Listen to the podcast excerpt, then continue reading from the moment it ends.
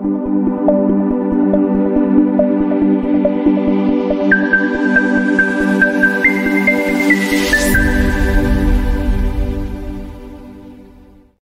buenos días, traders. Les habla Gabriela. Bienvenidos a una nueva transmisión de premercado americano el día de hoy.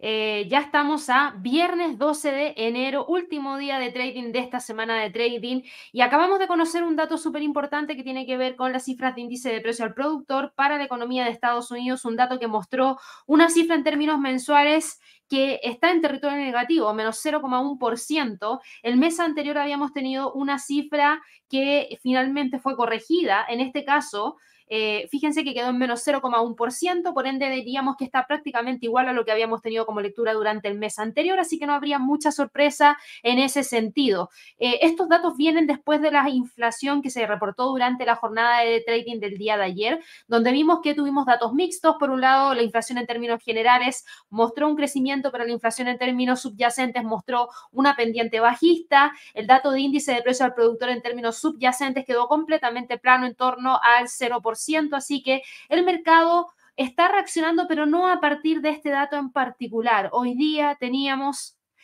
el puntapié inicial de la temporada de reportes de ganancias trimestrales donde una gran cantidad de bancos iba a estar entregándonos su reporte de ganancia trimestral y varias empresas dentro del sector financiero. Dentro de esas estaba JP Morgan, dentro de esas estaba Bank of America, teníamos también noticias provenientes desde Wells Fargo y no es todo tan positivo como nos hubiese gustado. Ese es el tema, no todo es tan positivo como nos hubiese gustado. Hay algunos que entregaron cierta debilidad y eso en cierto grado generó algo de presión dentro del mercado y algunas pequeñas caídas de parte de algunas acciones en particular por algunos momentos, pero luego rápidamente comenzamos a ver recuperación después de esta cifra de IPP en territorio negativo. ¿Por qué hablamos acerca del IPP el día de hoy porque es un dato tan importante, porque el índice de precio al productor es un dato extremadamente relevante para poder saber qué es lo que podría estar ocurriendo ya para más adelante. Es un dato que viene a entregarnos eh, la cifra correspondiente al mes de diciembre, pero para quienes no lo saben, este dato es un indicador que mide mensualmente la variación de los precios de bienes producidos y vendidos por productores del país. Eh, este dato de índice de precio al productor eh, corresponde netamente a la primera transacción comercial de los productos y servicios cubiertos. Por ende, si es que esta cifra es baja, entonces también se puede intuir de que finalmente esto no se traslada en alzas de precios para los consumidores finales que somos nosotros y por ende eso podría ayudar a que no tengamos grandes alzas en las cifras de inflación provenientes desde este desde este dato que se nos acaba de entregar. Finalmente son los precios de venta que reciben los productores nacionales de su producción. Así que eso vino, vino, mejor dicho, a frenar un poco las caídas que estaba presentando el mercado hace un par de minutitos atrás. Así que tenemos de qué hablar el día de hoy de temas bastante puntuales. Vamos a hablar hoy día respecto a la inflación de Estados Unidos. Vimos cierta aceleración, pero con los datos de IPP ahora vemos cierta eh, calma dentro del mercado. Vamos a hablar acerca del conflicto que está ocurriendo en este momento en el Mar Rojo y que sigue generando movimientos importantes, porque si yo me voy a revisar lo que pasa con el precio del petróleo, el precio del petróleo logró romper los 74 dólares por barril, por ende tenemos que hablar acerca de lo que está ocurriendo en el Mar Rojo. También vamos a hablar acerca de la bonanza del Bitcoin, lo que ha ocurrido durante esta semana, porque ha sido una semana espectacular para el Bitcoin en términos de una gran cantidad de información que ha estado generando movimientos importantes dentro del mercado y vamos a hablar también acerca de los últimos datos que se nos han estado entregando de parte de China. Hay un ciclo de deflación en China que vamos a tener que mirar más de cerca. Ayer se nos entregaron una gran cantidad de datos provenientes desde la economía china en plena sesión de Asia, que por supuesto generan repercusiones dentro de otros activos, como por ejemplo divisas emergentes, como el dólar australiano, el dólar neozelandés. Tenemos también algún impacto dentro de algunas materias primas, así que lo vamos a revisar en detalle y por supuesto que vamos a hablar acerca de esta temporada de reportes de ganancias trimestrales que da el puntapié inicial con toda esta gran cantidad de empresas entregándonos sus reportes el día de hoy.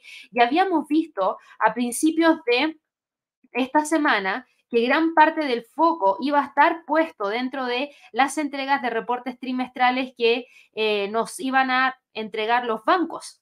Hoy día teníamos destacado a JP Morgan, a Citi, a BNI Melon, a Delta Airlines, a United Health Group, a Bank of America, a Wells Fargo y a BlackRock. Ocho compañías súper importantes que nos entregaban los datos el día de hoy, así que por supuesto que vamos a hablar acerca de eso.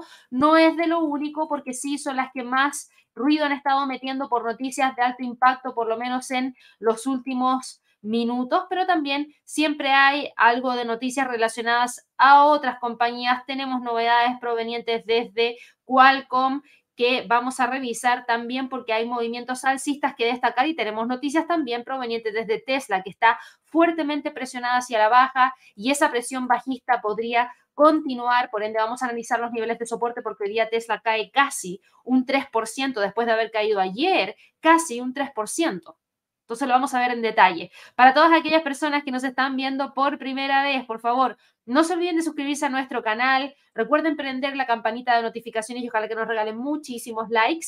El día de ayer eh, tuve la oportunidad de poder conocer a algunas personas que estuvieron en, la, en el curso de Ninja Scalper, en la sala que tuvimos ahí en la oficina de Santiago. Así que les mando un saludo por si me están viendo el día de hoy. Eh, para todas aquellas personas que se estén preguntando respecto a lo que hemos hecho esta semana. Esta semana tuvimos la emisión de las sesiones de coaching presenciales del curso de Ninja Scalper. La próxima semana tenemos las sesiones online y tenemos las otras sesiones presenciales que quedaron pendientes porque hay personas que tuvieron que unirse a esa nueva fecha que nosotros abrimos para dar el curso de manera presencial acá en Santiago. Y también esta semana nosotros tuvimos el Trading Day. Lo tuvimos el día martes de esta semana donde hablamos acerca de distintos temas bastante relevantes. Y si por alguna razón se lo perdieron, bueno, van a poder revivirlo y de hecho por eso tengo acá desplegado el banner porque les voy a dejar mostrando ahí el código QR para todas aquellas personas que todavía no han solicitado la grabación.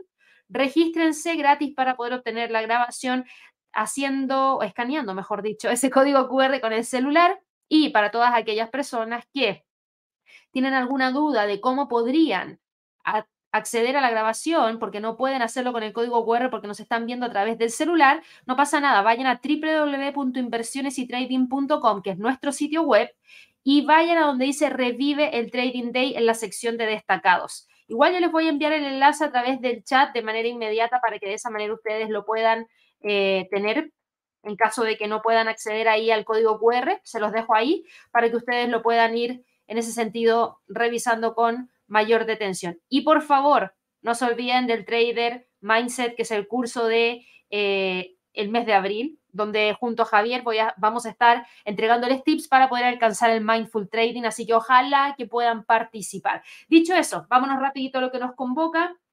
Voy a partir hoy día hablando acerca de los reportes de ganancias trimestrales. Nos vamos a ir de lleno a eso porque si no, sacamos eh, mucho tiempo en otras cosas que a veces son importantes, por supuesto que sí, pero no tan relevantes como los reportes de ganancias trimestrales. Y yo les decía, hoy día los futuros de los índices en Estados Unidos estaban presentando caídas, todos, todos. Caía el Standard Poor's, caía el Nasdaq, caía el Dow Jones y de hecho el Dow Jones lideraba las caídas y caía el Russell. Eso antes de que se nos entregaran las cifras de índice de presa productor provenientes desde Estados Unidos. ¿Y por qué estaba cayendo la bolsa en Estados Unidos hace un par de minutos atrás nomás? Fue porque íbamos conociendo estos informes de ganancias trimestrales que fueron más débiles provenientes desde grandes bancos que generaron preocupación sobre la salud de las empresas en Estados Unidos. Bank of America, y vamos a partir con Bank of America porque ustedes por lo general me preguntan por, Bank of America. Bank of America lamentablemente está en este momento presentando un movimiento de caída de un 1,93%, cotiza en 32 dólares con 51 centavos. Este fue el reporte de su ganancia trimestral lo que nosotros vimos fue que tuvo un beneficio por acción muy por debajo de lo que el mercado esperaba. El mercado esperaba 53 centavos de dólar y tuvo 35 centavos de dólar. Eso quiere decir que quedó por debajo de la estimación del mercado en un 34%. No es menor. Y los ingresos también estuvieron por debajo de lo que el mercado estaba esperando. Tuvimos cargos combinados de 2,1 mil millones para eliminar un índice de préstamos y reponer el Fondo de Seguro de Depósitos de la FDIC, que se agotó después de que algunos prestamistas regionales colapsaran el año pasado. Por ende, eso generó un golpe bastante duro para Bank of America que tuvo que asumir y terminó entregándonos estos datos que no fueron buenos, por ende la acción hoy día está cayendo. Esa caída de casi un 2% nos deja en 32,50, que es más o menos por acá quiere decir que estaría en este momento quedando por debajo del el pivote mensual y también por debajo del canal alcista. Por ende, aquí vamos a hacer lo siguiente. Denme un segundito. Vamos a eliminar algunas cosas que ya no estamos utilizando. Y por el, y por el otro lado, lo que yo sí voy a hacer es usar un Fibonacci desde este mínimo al máximo y en este momento lo único que está haciendo es respetar ese primer nivel de Fibonacci que tiene en torno a los 32.50. Si Bank of America continúa con la presión bajista a medida que tenemos la apertura de la bolsa en Estados Unidos y durante esta jornada y rompe ese nivel, de soporte, podría tratar de continuar con la caída hacia la siguiente zona en torno a los 31, por ende mucho ojito con lo que está pasando allí con Bank of America porque en este momento está respetando el soporte, pero no podemos decir que lo va a hacer para el resto de la jornada. Esperemos que sí para que logre luego encontrar alguna zona en la cual consolidar, que se mantenga operando entre los 34.50, 32.50 hasta que tengamos un poquito más de información respecto a lo que podría eventualmente terminar ocurriendo más adelante para la economía de Estados Unidos. A mí personalmente no me parecería para nada mal, porque estaríamos manteniendo niveles de soporte clave. Lo que no me gustaría mucho sería ver esa ruptura de ese soporte porque profundizaría las caídas. Muy probablemente profundizaría las caídas. Ahora, JP Morgan. JP Morgan, ojo con JP Morgan, porque JP Morgan venía cayendo. JP Morgan caía alrededor de un 2,6% porque este fue el resultado trimestral. Quedó el beneficio por acción por debajo de lo que el mercado esperaba quedó en 3 dólares con 4 centavos versus los 3 dólares con 34 centavos que esperaba el mercado y los ingresos también quedaron por debajo de lo que el mercado esperaba. No tuvimos buenos resultados para JP Morgan y esto generó presión bajista. Las caídas de 2,6% que se dieron después de la entrega de este reporte fueron porque apartó casi 3 mil millones de dólares para ayudar a reponer el fondo de la FDIC similar a lo que hizo Bank of America y un monto mayor, entonces la caída era importante. Sin embargo, con el pasar de las horas, bueno, no de las horas, de los minutos, mejor dicho, con el pasar de los minutos, JP Morgan ha logrado frenar la caída a diferencia del Bank of America y JP Morgan hoy día sube 2,28%, cotiza en 174 dólares con 20 centavos, a pesar de todo esto que yo les acabo de mencionar, porque dentro de todo ha sido uno de los bancos más sólidos en mantener tendencias y también en continuar entregándonos buenos resultados. El dato que nos entregó de beneficio por acción está muy alejado de lo que nos acaba de entregar el Bank of America, por ende sí que tiene una gran diferencia y una gran ventaja frente al resto, por ende ahora mismo cotiza en 174, no sé si sea suficiente para buscar la ruptura de los 175, pero lo bueno es que está manteniéndose sobre los 172. Yo diría, si el precio de Bank of America, perdón, de JP Morgan se mantiene entre los 164, 174, no me preocuparía en absoluto. Así que con mucha atención hay que seguir monitoreando lo que termina pasando para JP Morgan. Wells Fargo. Wells Fargo, por otro lado, es otra compañía que nos entregó su reporte de ganancia trimestral el día de hoy. Y aquí, esto es una sorpresa, porque el mercado está muy volátil en cuanto al sector financiero. Wells Fargo nos entregó buenos resultados. Superó el beneficio por acción, superó los ingresos estimados y con eso el precio de la acción de Wells Fargo venía subiendo. Sin, em, y ojo, también vimos que hubo una, una reducción de los costos, un recorte de los costos. Por ende, la acción venía al alza. Sin embargo, ahora rápidamente retoma la senda bajista.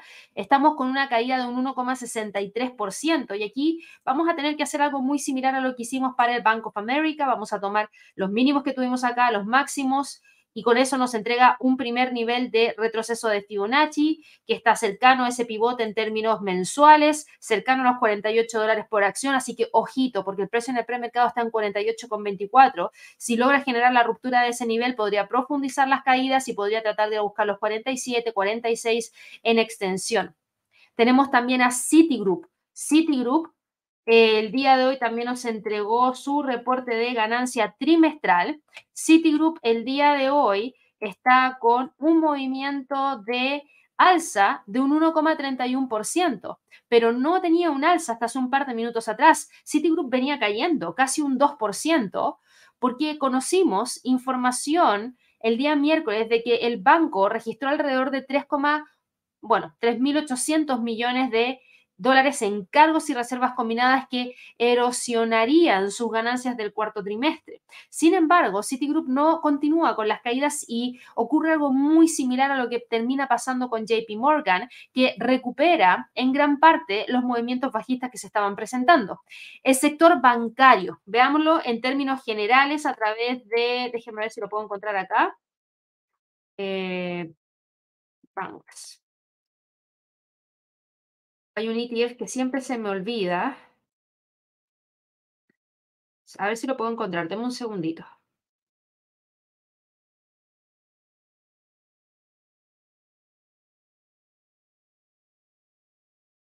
Banking, esa es la palabra, banking. Que no quiero el, el sector regional, quiero el normal. Porque tengo ahí el del sector regional. Tu, bank.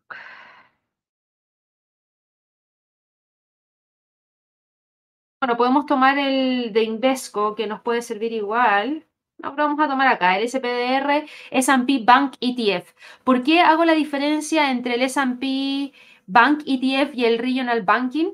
O banking, sí, regional banking, porque no estamos hablando de los bancos regionales, sino que estamos hablando de los grandes bancos. Y con lo que está pasando el día de hoy, este ETF que tiene relación al sector bancario, a los principales bancos de Estados Unidos, con los resultados que ha estado presentando el sector durante la jornada del día de hoy, finalmente lo que nosotros estamos viendo es un retroceso de 0,62%. Si bien el precio ha logrado estar por sobre esta línea de tendencia, que es una línea de tendencia bajista, no ha logrado generar la ruptura de los 47,60 y además el día de hoy está cotizando en 44.90, por ende va en búsqueda de ese pivote. Si llegase a generar una ruptura de ese pivote, entonces podría ir en búsqueda de los próximos niveles de Fibonacci, donde el siguiente nivel, si ustedes se fijan, coincide con la media móvil de 50, con la línea de tendencia bajista y con el 38.2% de Fibonacci. Eso está en torno a los 42,26. Así que eso es lo que tenemos por lo menos para el día de hoy en cuanto al sector bancario. Teníamos también a BlackRock entregándonos su reporte de ganancia trimestral. Y en el caso de BlackRock, en el caso de BlackRock, denme un segundito, eso es BLK. BlackRock está el día de hoy con una caída de 0,49%. Tuvimos las entregas de reportes trimestrales de esta compañía. Eh, BlackRock nos entregó, si ustedes se fijan, un muy buen beneficio por acción, pero nos entregó unos ingresos que quedaron por debajo de lo que el mercado estaba esperando. Por ende, ahí tuvimos datos mixtos y no fueron suficientes como para poder hacer despegar a BlackRock. Finalmente, en donde termina quedándose la acción de BlackRock dentro de esta zona que hemos venido siguiendo de cerca entre los 8.20 y los 7.80 como niveles más importantes, donde no creo que vaya a salir de ahí rápidamente. Tenemos eh, una gran cantidad de cosas por ver para BlackRock, sobre todo por el tema relacionado a eh, lo que podría ser eh, la inversión de largo plazo. Ojo con eso, yo no descarto que el precio de BlackRock pueda continuar al alza para el resto del año. ¿Y por qué no lo descarto? Porque por un lado, BlackRock aumentó su dividendo por un 2% para dejar el dividendo en 5.10 eh, en términos trimestrales, lo que significa un incremento de un 2% porque antes lo tenían 5 dólares. Eh, esto es algo atractivo, sobre todo para aquellas personas que buscan mantener una operación por un tiempo mayor. Y en cuanto a la información que nos entregó durante este día con relación a lo que se nos viene para más adelante. Recuerden que se lanzó ese ETF de Bitcoin Spot y ese ETF de Bitcoin Spot también lo va a ofrecer BlackRock y no me extrañaría que tenga una gran cantidad de ingresos provenientes desde ese sector. BlackRock también nos informó que acordó adquirir Global Infrastructure Partners para crear una plataforma de infraestructura combinada de más de 150 mil millones de dólares y está reorganizando algunas de sus otras plataformas, principalmente su plataforma tecnológica de inversión Aladdin e inversiones alternativas y líquidas. Eh, hay una reestructuración estratégica de toda la organización que en teoría debería simplificar y mejorar la forma en la que trabajan y entregan información a los clientes. Eh, esas fueron las propias declaraciones que se utilizaron durante el día de hoy a medida que se iban entregando estos reportes de ganancias trimestrales. La incorporación de negocio de índices e ETF de BlackRock en toda la empresa debería acelerar el crecimiento de iShares y de todas las estrategias de inversión de la empresa, según las propias declaraciones de BlackRock. La empresa pagaría 3 mil millones de dólares en efectivo y 12 millones de acciones ordinarias de BlackRock por GIP, que es esta adquisición. Y ese es el tema. Acordó adquirir. Y ustedes saben, cuando se adquiere una compañía o se anuncia una adquisición, por lo general la empresa que adquiere tiende a tener un movimiento importante hacia la baja. Eh, así que mucho ojo con eso. Hay varias informaciones que son mixtas. Las acciones están cayendo por el tema de la adquisición. Los ingresos que nos reportó fue de 4.630 millones de dólares, mejor de lo que el mercado estaba esperando. Conocimos que los ingresos totales por asesoramiento de inversiones, comisiones administrativas y préstamos de valores terminaron en eh, 3.610 millones de dólares y eso es un buen dato porque finalmente disminuyeron desde los 3.680 millones de dólares al trimestre anterior, pero aumentaron desde los 3.400 millones de dólares del año anterior. Entonces, claro, sí, comparamos al trimestre anterior es un poquitín más bajo, pero si lo comparamos hace un año atrás es muchísimo mejor. Eh, hay que revisar qué es lo que ocurre para más adelante y lo bueno es que con la caída, a pesar de este anuncio de adquisición no menor, la acción queda contenida porque los resultados trimestrales apoyaron y con las PES perspectiva que hay respecto al ETF de Bitcoin Spot, el precio podría continuar con el movimiento alcista. Así que esas serían las entregas de reportes trimestrales del sector. Vamos a ir a ver acá a United Health, que yo sé que también hay algunos de ustedes que operan eh, a United Health Group Incorporated y United Health Group el día de hoy está con un movimiento de caída de alrededor de un 4%. Entregó un muy buen reporte de ganancia trimestral. United Health Group ha sido una de las compañías que, eh, ¿cómo decirlo?, más movimiento ha estado generando durante el último tiempo. Venía con una sólida tendencia hacia el alza que ahora muchos se cuestionan. Finalmente, en cuanto al reporte de ganancia trimestral, si nosotros lo vemos a primera vista, se ve bastante bien. Beneficio por acción que superó la estimación del mercado, ingresos que superaron la estimación del mercado, sin embargo, la acción hoy día está con un movimiento de caída. Eh, United Health, según las propias declaraciones del director ejecutivo, entra en el año 2024 bien preparado para poder aprovechar todos los esfuerzos para poder mejorar la atención al paciente y las experiencias de los consumidores en general. El grupo había registrado 94.400 millones de dólares en ingresos durante el trimestre con un crecimiento interanual en promedio de 14% porque su negocio de seguros añadió 7.000 perdón, 70.800 millones de dólares. Ahora, ¿por qué está cayendo? ¿Por qué estamos viendo que esta compañía está presentando los movimientos que se traen en este momento. Lamentablemente, estamos viendo que esta compañía, a pesar de un muy buen reporte de ganancia trimestral, cae porque notó un aumento en los costos médicos a lo largo del trimestre y su índice de pérdidas médicas alcanzó el 85% en el trimestre más de lo que el mercado estaba esperando y eso no es positivo, por ende, eso es lo que finalmente termina empujando al precio de la acción hacia la baja. Por último, otra que también reportaba el día de hoy era Delta Airlines y Delta Airlines no lo está pasando bien. Delta Airlines podría haberlo hecho súper, súper bien en cuanto a movimientos de premercado, pero no. Este es su reporte de ganancia trimestral, beneficio por acción que se reportó en un dólar con 28 centavos, ingresos que se reportaron eh, mejor de lo que el mercado esperaba, 13.661 versus 13.551. Sin embargo, las acciones el día de hoy de Delta Airlines están con una fuerte presión bajista. El precio de premercado está en 39,92, eso significa que la acción cae 5,54%. ¿Y por qué pasó esto?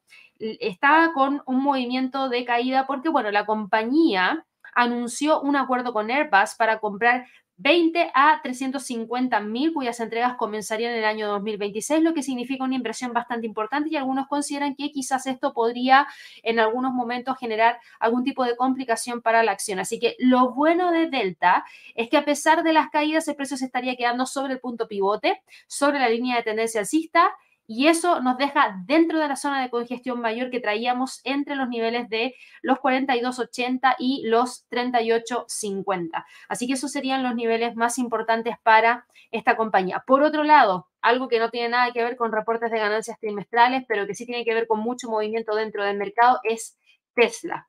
Nos vamos a ir a Tesla porque Tesla hace rato que dejó este canal alcista, así que yo lo voy a eliminar.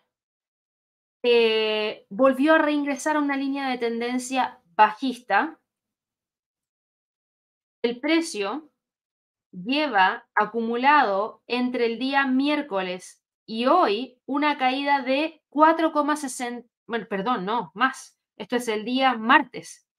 Hasta ahora que está cotizando en 220, lleva acumulado una caída de casi un 7%, lo que es bastante y además ha generado quiebres de niveles importantes. En este momento rompe el soporte 1 mensual, el 50% del retroceso del Fibonacci y la media móvil de 200 periodos y toca el 61.8% del Fibonacci. Si el precio logra quebrar este nivel, existen posibilidades no menores de que el precio vaya a buscar el quiebre de la línea de tendencia alcista que trae desde los mínimos del 6 de enero porque está justamente allí. Así que yo no descarto que eso pueda ocurrir. La presión bajista para Tesla está muy, muy fuerte. La acción de Tesla hoy día está cayendo y está con este movimiento bajista porque Tesla tuvo que reducir los precios tanto del modelo 3 como del modelo Y en China.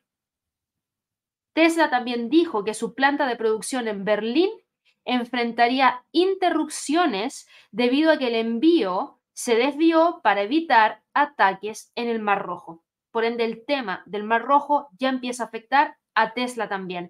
No son buenas noticias. Hablar recortes en los precios quiere decir que todavía hay problemas en la demanda o si no, no estaría recortando los precios para tratar de incentivar a la demanda. Y eso trae un golpe bastante pesimista para Tesla, así que mucha atención, porque si esas interrupciones y esos problemas de producción en la planta de Berlín continúan por un tiempo prolongado, podría significar atrasos en las entregas y ahí con toda la competencia que hoy en día anda dando vuelta, podría significar que eh, podríamos tener en ese sentido una mayor cantidad de presión bajista para Tesla. Así que mucho ojito con lo que está pasando allí con esta acción que está fuertemente presionada hacia la baja. El conflicto en el Mar Rojo está latente y no quiere ceder. Así que con todo esto, con todo esto, tenemos una gran cantidad de presión hacia la baja que siente específicamente el Dow Jones. Ahora, por favor, no hay que no hay que sobre exagerar con los movimientos y con las noticias malas, porque por ejemplo yo ahora les reporté netamente datos malos provenientes desde prácticamente gran parte de los sectores. Tuvimos caídas en Tesla, United Health, estábamos con movimientos de caídas en algunas empresas ligadas al sector bancario, por ende todo eso genera en cierto grado preocupación, pero si ustedes se fijan el Dow Jones cae, pero no cae en demasía sigue el precio contenido entre esos 37.800 y los 37.250. La Reserva Federal tiene más trabajo por hacer antes de considerar recortar las tasas después de que los datos de IPC del día de ayer resultaran ligeramente más altos de lo que el mercado esperaba. La presidenta del Banco de la Reserva Federal de Cleveland, Loretta Mester, dijo que era prematuro considerar recortar las tasas de interés tan pronto como en la reunión de marzo del Banco Central de Estados Unidos. La verdad es que yo también considero que es algo prematuro.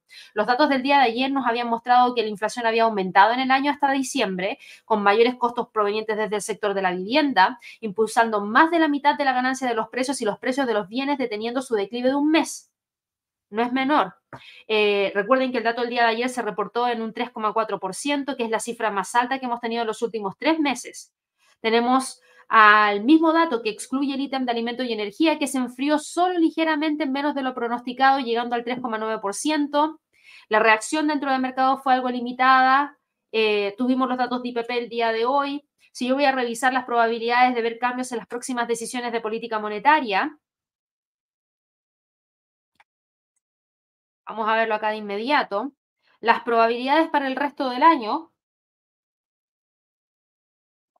después de la cifra de IPP de hoy día, aumentó la probabilidad de ver un recorte en la tasa para la reunión de marzo, dejándola con una probabilidad de 79,48%. Yo sigo insistiendo en que creo que es prematuro y ahí me acopla lo que dijo Loreta Mester porque considero que todavía existe cierta posibilidad de que tengamos un impacto en la inflación. Eh, todavía la Fed tiene espacio como para poder mantener la tasa. Los datos del mercado laboral todavía siguen siendo sólidos, por ende, no deberíamos tener tanta preocupación a partir de lo mismo. Yo esperaría a ver qué es lo que ocurre ya para más adelante con los próximos datos que se nos vayan a entregar, pero por el momento los indicadores, los índices bursátiles, perdón, los principales, están operando de una manera, yo diría que bastante tranquila, en donde estamos viendo que los precios terminan quedándose dentro de los niveles que habíamos visto anteriormente. 37.800, 37.150 para el Dow Jones, para el Standard Poor's, la zona de los 4.820, 4.700, para el Nasdaq, la zona entre los 17.000 y prácticamente los 16.800 sigue completamente vigente, y para el Russell, los 1.988, 1.920 también, por ende no hay mucha novedad en ese sentido. ¿Qué pasa con la bolsa en el resto del mundo? El Eurostock 50 dentro de la misma zona de congestión, 4.500, 4.415. El DAX sigue operando entre los 16.800, 16.400 el IBEX sigue operando entre los 10.300 y los 10.068. El FTSE del Reino Unido, que tuvo una fuerte caída durante el día de ayer, hoy día recupera y se queda en torno al pivote en, esa zona de los 7.670. El CAC 40, el principal índice de Francia, se mantiene entre los 7.510 y los 7.366 como niveles más importantes. Y el Nikkei, para sorpresa de muchos, continúa empujando hacia arriba. Ha tocado ya en dos oportunidades la resistencia 3 en términos mensuales en 35.728 y de continuar con el alza nos abriría camino hacia los 36.000 y los 36.648, así que ojo, que no descarto que pueda llegar, porque la especulación de mantención de las tasas por parte de la Fed todavía sigue vigente y por otro lado la especulación de mantención de las tasas en territorio negativo de parte del Banco de Japón han aumentado, por ende esas políticas monetarias que divergen es lo que le entregarían al Nikkei este movimiento potencial de continuidad hacia el alza. Para China, para China la cosa es un poquitín distinta. Si nosotros nos vamos a revisar acá los datos provenientes desde China, esto es lo que tuvimos, inflación 0,1% en términos mensuales, anual menos 0,3%, el índice de precio al productor anual menos 2,7%, las exportaciones sí que subieron a 3.800.000 y las importaciones también aumentaron a 1.060.000. Finalmente tenemos un 2,3% de exportaciones eh, y de importaciones una cifra de 0,2%. El Índice Hang Seng se queda en territorio negativo, menos 0,35% al cierre de hoy. El CSI 300 se queda también con un cierre negativo en menos 0,35% y el A50 es el único que tiene un leve incremento hacia el alza. ¿Por qué no tuvimos más movimientos alcistas? Bueno, los precios al consumidor en China marcaron su racha más larga de caídas desde el año 2009, prolongando una deflación que puede requerir más apoyo gubernamental para poder revertirse. El índice de precios al consumidor cayó un 0 0,3% en diciembre respecto al año anterior, en línea con las expectativas de los economistas para un tercer mes consecutivo de descensos. Las exportaciones también disminuyeron, fue la primera caída anual desde el año 2016, para lo que históricamente ha sido un pilar importante del crecimiento económico. China necesita actuar con audacia para poder romper el ciclo deflacionario. De lo contrario, ojo que podría caer en una espiral negativo. Ojo con eso, porque hay mucha especulación respecto a lo que vaya a hacer el Banco Central de China. Se espera que el Banco Central de China reduzca la tasa en sus préstamos a un año la próxima semana por primera vez desde el mes de agosto, así como también se espera que inyecte más efectivo en el sistema financiero para poder satisfacer las demandas de financiamiento. Así que mucha atención con lo que pasa con China. Hemos visto que hay eh, ciertos movimientos interesantes de parte de algunos instrumentos ligados a la economía china, pero los índices finalmente continúan con esa pendiente marcada hacia la baja. En cuanto a las criptos, esta ha sido la semana del Bitcoin. ¿Qué semana? ¿Qué semana para el Bitcoin? El jueves, los primeros fondos cotizados en la bolsa de Estados Unidos que invierten directamente en la mayor criptomoneda finalmente salieron al mercado después de la aprobación histórica de la SEC. El grupo de casi una docena de fondos tuvo un buen comienzo, tuvo más de 4.600 millones de acciones negociadas en un frenético primer día. Se rompieron récords. El Great Scale Bitcoin Trust registró el mayor volumen de negociación en su primer día en la historia de los ETFs, en la historia de los ETFs. El Bitcoin, el día de ayer, en algunos momentos, superó los 49 mil dólares por Bitcoin, niveles que no se veían desde el año 2021. Claramente después de eso rápidamente corrigió y quedó cercano a los 46 mil.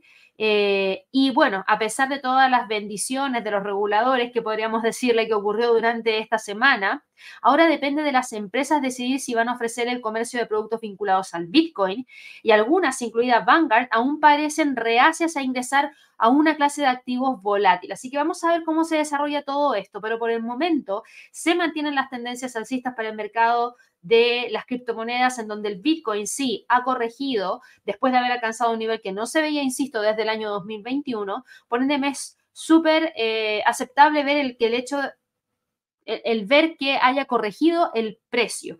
Hoy día yo creo que se va a mantener por sobre los 45 mil, los 45 mil y los 48. 48.500 serían los niveles más importantes. Ethereum, como podría ser el siguiente en la lista de aprobación de ETFs, continúa con el alza. Lleva acumulado desde la noticia de la aprobación del ETF del Bitcoin un alza de 14,50% y se ve que está buscando esos 2.737 que yo lo tengo a partir de una resistencia de acción del precio. El próximo nivel por Fibonacci estaría en 2.876. Ripple cae levemente 0,63% y está operando el día de hoy en torno a los 0,58 perdón, 0,5987, metido entre los 0,62 0,58.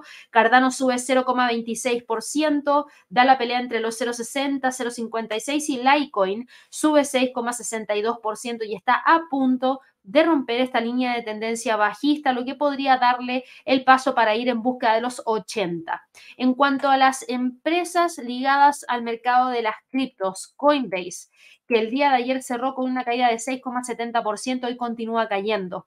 Esa caída de un 1,67% nos puede llevar hacia los 137,40 como próximo nivel más importante.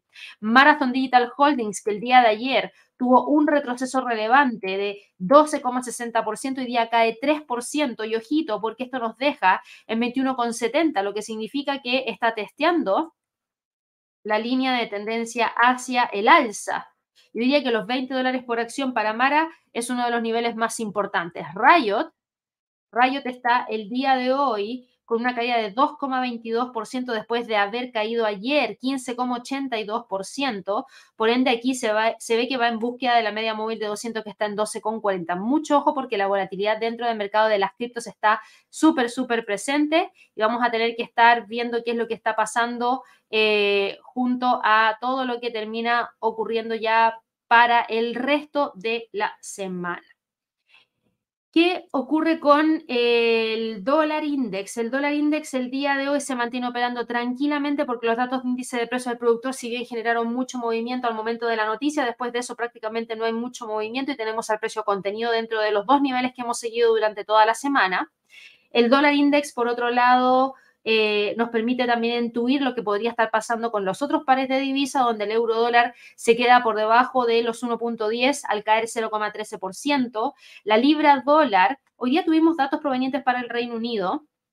Hoy día tuvimos datos para el Reino Unido y tuvimos datos de Producto Interno Bruto, que finalmente terminó entregando una cifra de 0,3%. Bueno, el dato de Producto Interno Bruto anual quedó en, en 0,2% en línea con lo que el mercado esperaba Tuvimos actividad industrial que terminó quedándose en 0,3% en términos mensuales y tuvimos también la producción manufacturera en términos mensuales que quedó mejor de lo que el mercado esperaba en 0,4%. Por ende, la libra frente al dólar norteamericano está el día de hoy cotizando entre los 1.28 y ese pivote los 1.2683, lo que significa que mantiene la tendencia marcada hacia el alza. Se estaría quedando prácticamente allí metido dentro de estos dos niveles a la espera de mayor información. El dólar frente al yen, por otro lado, no logró romper la media móvil de 50, no logró romper ese 38.2% del Fibonacci y estamos viendo que el precio se está quedando en este momento muy cerquita del soporte que, ojo, podría llegar a quebrar El dólar CAD cae 0,27%, pero se sigue manteniendo sobre los 1.3340, 1.3350. El australiano dólar frenó la caída, no hay mucha novedad. Si ustedes se fijan, hemos visto a índices manteniendo niveles de precio clave y hemos visto a pares de divisas manteniendo niveles de precio clave.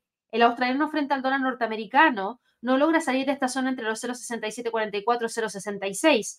El dólar neozelandés frente al dólar no logra salir de la zona entre los 0,6256 y los 0,62, pero está golpeando la parte superior, así que mucho ojito que no se descarta algún tipo de salida de allí. El dólar frente al franco suizo opera en torno a los 0,85, 0,85, 20, que también mantiene la resistencia y la línea de tendencia alcista.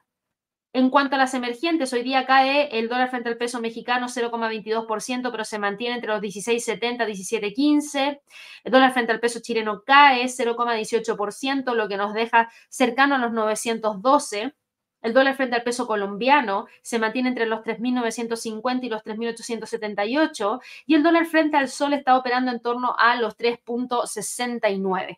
En cuanto a las materias primas, miren lo que pasa con el petróleo. En la mañana, muy temprano, teníamos a un precio de el petróleo WTI cotizando en un máximo de 75,22. Eso significaba la ruptura de la media móvil de 50 y también la ruptura de la línea de tendencia bajista. Tenemos al precio quedándose prácticamente por debajo de los 75.54. Tenemos al precio quedándose metido ahí entre los 70 y los 75.54.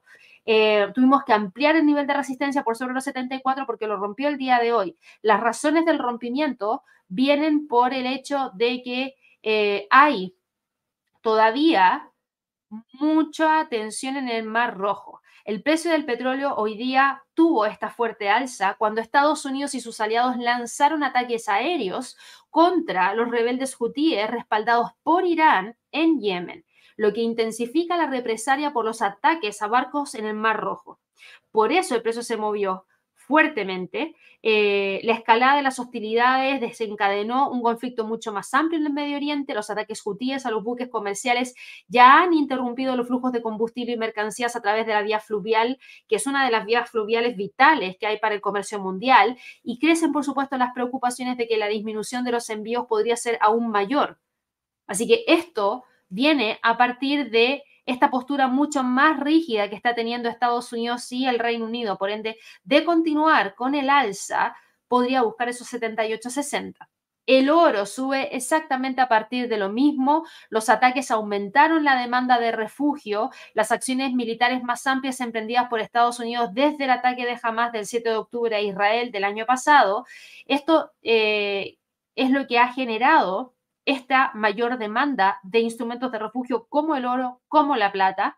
Por eso hoy día sube un 1,25%, retoma la senda alcista y choca con el pivote mensual en 2.060 dólares la onza. La plata sube 2,16%, está golpeando la resistencia en 23,28 que de romper podría llevarnos hacia los 23,63. El cobre el cobre, como no es un instrumento de refugio, no se ve impactado de la misma manera y como tuvimos esta información proveniente de China y hay esta preocupación por el tema de deflación, finalmente nos quedamos en 3,80, 3,70 como niveles más importantes.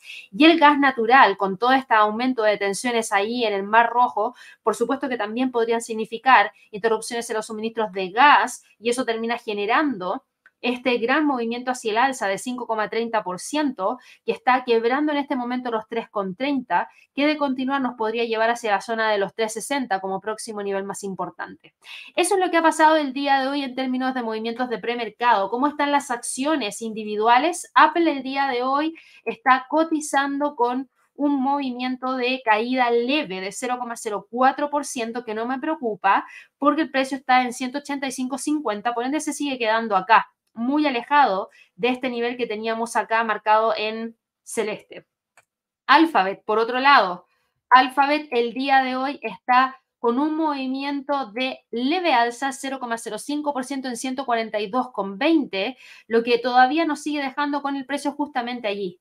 Meta Platforms, Meta Platforms está el día de hoy operando con un movimiento de alza leve de 0,06% que se agradece, porque en este momento cotiza en 369,88, por ende todavía existe posibilidad de que vaya a buscar los 372. Amazon, por otro lado, que ha venido con grandes movimientos interesantes hacia el alza, alcanzando niveles de resistencia importantes. Hoy día respira, cae 0,08% y cotiza en 155.05, es decir, en la resistencia. No me preocupa. Tesla, ya lo veíamos, venía con un, movimiento bajista importante, cae 2,90% y cotiza en 220,60. Por otro lado, Microsoft, que también había logrado tener un gran empuje alcista, hoy día sube 0,06%, cotiza en 384,86. Recién después de continuar con el alza, nos podría llevar a los 387,60. Moderna, por otro lado, está el día de hoy operando con una caída de un 1,17%, pero sigue manteniendo soporte en 105. Chevron, por otro lado, está hoy día cotizando con un movimiento de alza de un 1,26%. Con las alzas del petróleo era esperable ver movimientos alcistas de parte de Chevron, por ende se queda nuevamente por sobre los 146. ExxonMobil en el premercado hoy día está con un movimiento de alza de un 1,25%, cotiza en 99,90, de continuar con el alza podría llegar a los 100,56. Netflix, por otro lado, que también había tenido un gran incremento durante las últimas horas, hoy día sube un 2%, 2.02%, cotiza en 502,18, súper bien a ver si logra mantener el precio de cierre semanal por sobre los 500, porque eso podría dar el empuje para buscar los 510 y desde allí tratar de recuperar más terreno. American Airlines el día de hoy está operando con un movimiento de caída de 4,87% después del reporte de Delta Airlines, por ende, ojo con la línea de tendencia alcista que eventualmente podría quebrar. Norwegian, la línea de cruceros, está el día de hoy con una caída de un 1.03%, sin embargo, se sigue manteniendo entre los 18 y los 17.28. PepsiCo, por otro lado, está el día de hoy operando con una leve alza de 0,08% que nos sigue dejando dentro de esa zona de congestión sin mucha novedad, la verdad. The Walt Disney Company de 0,44%, cotiza en 89 y se ve que está buscando de nuevo los 88,50. Bank of America Bank of America está el día de hoy cayendo 2,90%. De continuar con la caída, nos podría llevar hacia el soporte 1 en 31,31. Así que mucho ojo porque profundiza las caídas ahí Bank of America. Albemarle está el día de hoy con una leve alza de 0,23%, intentando acercarse hacia los 129. En este momento cotiza en 128,95. Nvidia, por otro lado, después de haber alcanzado los niveles que alcanzó el día de ayer, en torno a los 550, hoy cae 0,37% y cotiza en 146,20. AMD, por otro lado, está el día de hoy en el premercado cotizando con una caída de 0,46%, se queda en 147,38 sin lograr romper los 152. Alibaba, que ayer tuvo un alza de un 1,36%, hoy día está subiendo 0,13%, tratando de quedarse de nuevo sobre los 72,50. Pinduoduo, Pinduoduo está hoy día con una caída del 0,42%, cotiza en 150.70, sigue manteniendo los 150 como soporte. Y por último, en Face Energy, en Face Energy está el día de hoy cotizando con una alza de 0,80% y cotiza en 115,20, es decir, se queda más o menos por aquí. Eso es lo que ha pasado en el premercado. Me voy a ir a ver rapidito las preguntas que tienen a través del el chat de instrumentos que no hayamos revisado. Así que me voy a saltar, chicos, algunas preguntas que me han estado enviando porque ya vimos gran parte de estos instrumentos. Muchas gracias por todos los saludos, eso sí, que me eh, están enviando. Aquí Javier tiene una pregunta. ¿Recomiendas el trading con contrato de opciones? Uh, personalmente no me gustan las opciones, por ende yo no los recomendaría. No me gustan porque siento que son muchas variables que tienes que monitorear al mismo tiempo. Eh, más de lo que tú podrías hacer al hacer trading con instrumentos con precios al contado. Por ende, a modo personal lo diría, yo no lo recomiendo mucho, pero eh, uno también tiene que ser honesto consigo mismo y darse cuenta si es que es algo que le acomoda o no le acomoda. A mí no me acomoda y por eso no me gusta mucho y por eso no lo recomendaría, pero quizás haya otras personas que sí les acomoda un montón y que no tienen problema en hacer trading con contratos de opciones.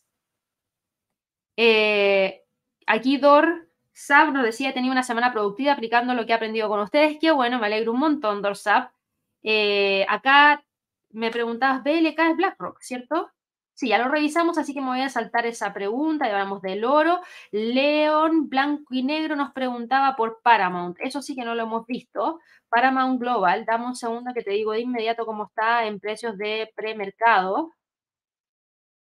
Paramount Global está el día de hoy con una caída de 0,82% cotizando en 13,24. Acá traemos tendencias bajistas de largo plazo y también de corto plazo. Acá tienes la línea de tendencia muy marcada hacia la baja. Tenemos acá un nivel de Fibonacci bastante importante que también ha logrado en este momento mantener, pero está tan cerca de él que eventualmente podría quebrarlo. La caída del día de hoy te vuelve a dejar muy cerca del 61.8% del Fibonacci que está en 13,19. Ahora mismo el precio cotiza en 13,24, por ende no descarto que pueda buscar la ruptura para alcanzar los 12,50, que sería el próximo nivel de soporte relevante.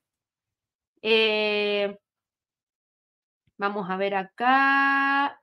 Vamos a ver acá. Me preguntaban acá por Nvidia, que ya lo vimos, Amazon también, el gas natural también. Eh, fue semana del Ethereum más que del Bitcoin. Sí, podría ser más semana de Ethereum que del Bitcoin, de todas maneras. Aquí Niki me preguntaba por algo de Argentina. Vamos a ver aquí a IPF y Pampa, ¿ya? IPF, el día de hoy, cotiza con un alza de un 1,31% en 16,20. Fíjate, eh, logra ponerle el freno, por ende para IPF podríamos decir que aquí hay un nivel de soporte interesante porque ya tienes dos toques. Con el alza del día de hoy, si se confirma que el precio termina cerrando al alza, eh, nos terminaría dejando con ese nivel de soporte que ya con dos toques podríamos decir que se vuelve mucho más interesante y quizás el precio de IPF podría terminar congestionando por un tiempo mayor entre esos 16 y los 18,70. Y en cuanto a Pampa, Pampa Energía, dame un segundo. Hoy día sube 0,21%. Tenemos el soporte acá, mira, está clarísimo. Ese es el soporte y esta es la resistencia. Sí, yo también veo algo muy similar que para IPF. Después de, eh, después de que se anunció la presidencia de Milei, también hubo muchísima incertidumbre dentro del mercado, lo que refleja esa detención de las alzas, pero al mismo tiempo tampoco hay razones que justifiquen caídas mayores, por ende el precio está encontrando estos niveles en los cuales oscilar. Por ende, yo esperaría ver más tranquilidad y quizás estas zonas de congestión que se mantengan en el tiempo. William me preguntaba acá por PayPal, lo vamos a ver de inmediato. PayPal Holdings, PayPal Holdings el día de hoy cotiza con un alza de 0,05%. Se agradece, pero dame un segundo, que aquí PayPal tiene otra cosa más importante. PayPal lo que me gusta de corto plazo es que aquí eventualmente podríamos tener una señal de entrada en largo por el cruce de la media móvil de 50 a la de 100. Hoy día sube 0,01%, por ende no podemos celebrar esa leve alza porque prácticamente no es nada.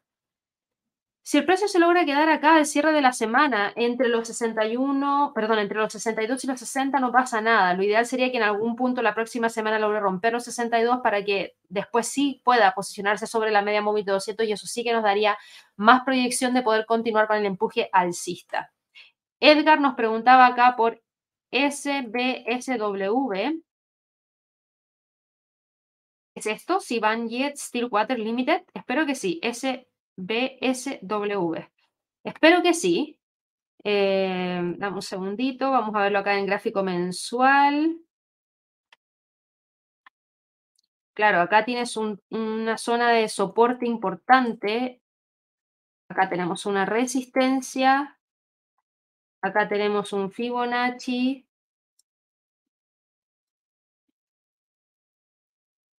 Y ahora mismo en el premercado SW.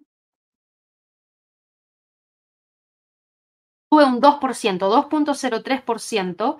Por ende, hoy día lo que estamos viendo es netamente un respiro, pero no puedo confirmar que pueda hacer algo más allá.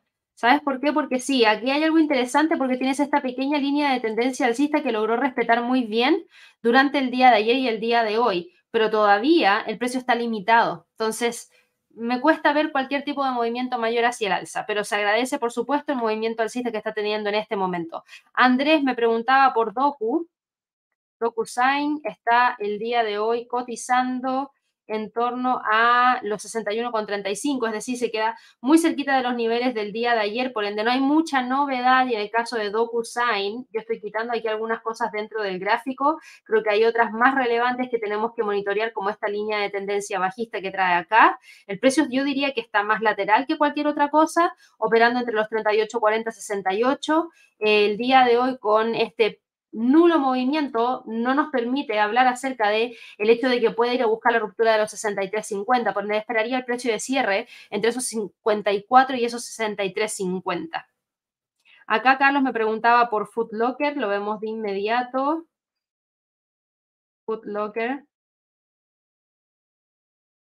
Footlocker está el día de hoy cotizando con un alza del 0,68% en 29.50. Bien, acá tienes una pequeña tendencia alcista, tienes una pequeña tendencia bajista y lo que está haciendo el precio ahora mismo es quedarse ahí, dentro de este triángulo simétrico entre esa zona de los 30.33 y los 27.77. Eh, acá J me preguntaba por Lucid, lo vemos de inmediato. Lucid Group está el día de hoy con una caída de un 1,84%. No, aquí Lucid va muy presionada hacia la baja, muy, pero muy, muy presionada hacia la baja. Estaría rompiendo el soporte 2 en términos mensuales en 3.32, por ende podría continuar sin ningún problema tratando de ir a buscar los 3. Aquí me preguntabas por CAN, que es una penny stock. Canan, debe ser. Cotiza en 2,13. Cae 2,82%. Acá tienes un soporte que antes era resistencia en los dos, por ende, ese es el nivel más importante a monitorear. Si continúa presionando hacia la baja, te podría llevar hacia el próximo soporte en donde converge la media móvil de 100 y la de 50, muy cerquita de los 190. Ricardo me preguntaba cómo vemos el ETF de ARC eh, ARK Innovation ETF. Veámoslo de inmediato, porque con esto que ha estado ocurriendo en el último tiempo, eh, ha tenido muchísimo movimiento. Esta pendiente alcista que tuvo, fíjate que lamentablemente llegó a su fin hace un par de días atrás. Yo voy a tomar un Fibonacci desde el mínimo al máximo. En este momento el precio cotiza en 48,12, por ende todavía está sobre el 38.2% eh, del Fibonacci. Yo te diría que se ve interesante, pero al igual que el resto de las empresas ligadas al mercado de las criptos que han estado mostrando cierto decaimiento, también lo ha mostrado así este ETF, por ende, no descarto que pueda oscilar en un tiempo más, es decir, por un tiempo prolongado, mejor dicho, entre los 52 y los 48. Acá Gregory me dice, ¿crees que si Apple sigue al alza y rompe los 188, llega a los 200 de nuevo? Los 180, a los 200, pues que primero tiene que romper los 192 para poder hablar de los 200. Ojo, ¿por qué hablo de los 192? Porque tienes un gap y no necesariamente se va a buscar cerrar el gap. Y por último, voy con la última pregunta del el día de hoy de Andrés, que nos preguntaba por el triple Q. Y el triple Q está el día de hoy en el premercado cotizando con un alza de 0,21% bien, pero sin lograr todavía romper los máximos que tuvimos durante el 28 de diciembre, cercano a los 412, 413. Se ve que se mantiene dentro de esa zona, no esperaría mucho movimiento más para el resto de la jornada del día de hoy. Así que bueno chicos, con eso ya vamos terminando la transmisión del día de hoy. Por favor, para todos los que nos están viendo por primera vez, no se olviden de suscribirse al canal. Recuerden darle clic a la campanita de notificaciones y ojalá que nos regalen muchísimos likes. Recuerden dejarnos en los comentarios si es que quieren que veamos algo en particular en las próximas transmisiones, porque yo reviso muy de cerca todos los comentarios que nos dejan en los videos, más que los chats, porque los chats los veo en vivo y en directo y después no los vuelvo a ver, pero los comentarios sí que los vuelvo a ver. Y nos veríamos ya de nuevo en el visor de los mercados que les vamos a estar entregando el día de hoy y también en el live de premercado americano a partir del día lunes. Espero que todos tengan un excelente fin de semana, que descansen y nos vemos sin falta el próximo lunes. Chao, chao.